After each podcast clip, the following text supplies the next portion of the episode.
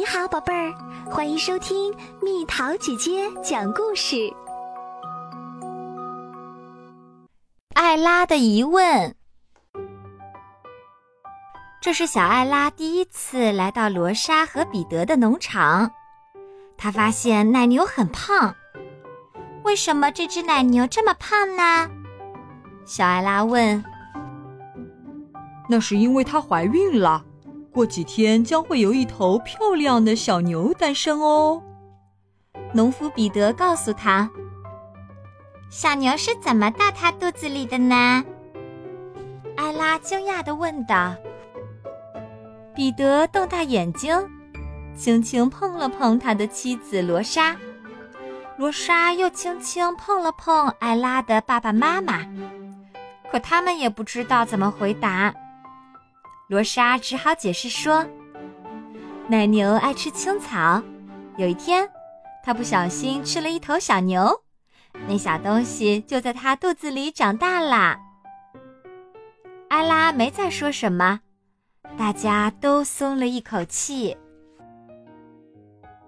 一周之后，爸爸妈妈带着艾拉去参观动物园，在长颈鹿馆里。人们都在围观一只大肚子的长颈鹿妈妈。饲养员对大家说：“我想应该就在明天啦。”她怎么啦？艾拉好奇地问。“她怀孕了，一只小长颈鹿马上就要诞生啦。”饲养员说。“她也吞下了一个孩子吗？”艾拉又问。饲养员大笑着说：“哦，不是谁发明了这个故事？”艾拉生气的望着爸爸妈妈，问：“孩子究竟是怎么到肚子里的？”饲养员看着艾拉的爸爸妈妈，可他们没有理会。艾拉的妈妈说出了她脑海中第一个出现的答案：“宝贝儿。”长颈鹿那么高，所以它在云彩里发现了它的孩子。可怜的小家伙，它那么小，那么冷，所以长颈鹿妈妈就将宝宝放进了它的肚子里。艾拉没再说什么，继续参观动物园。周日晚上。艾拉一家正在看一个野生动物的电视节目，一条巨大的鲸鱼在生宝宝。爸爸跨过沙发，慌乱地寻找遥控器，想要换台。这时，艾拉突然冒出一句：“爸爸，它是怎么到肚子里的呢？”爸爸妈妈，你看看我，我看看你。这次轮到爸爸回答了。艾拉，你知道什么是贝壳吗？知道，爸爸，它们是保护珍珠的，对吗？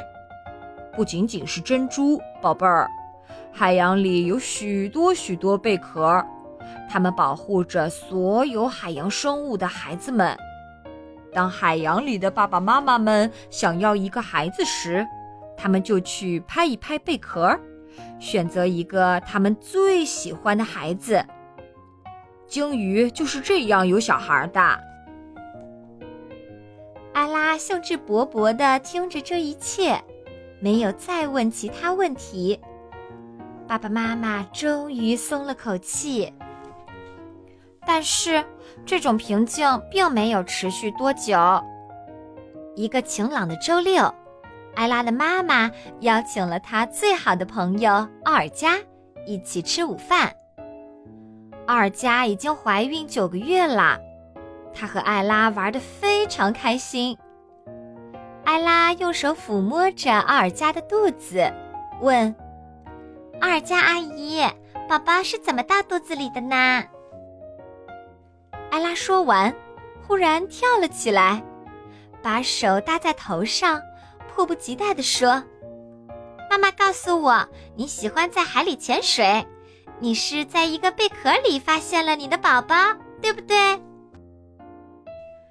奥尔加阿姨望着艾拉的妈妈，妈妈望着爸爸，爸爸又望着奥尔加阿姨。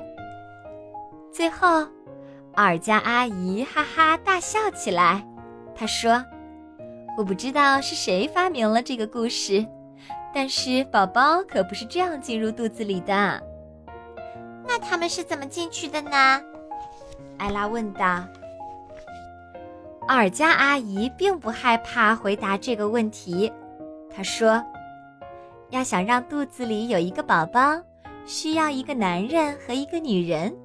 他们相遇，开始约会，后来结婚，然后决定要一个小孩儿。妈妈肚子里的宝宝就是他们爱情的结晶。”艾拉紧紧抱住奥尔加阿姨，说。我一直就猜宝宝是这样到妈妈肚子里的。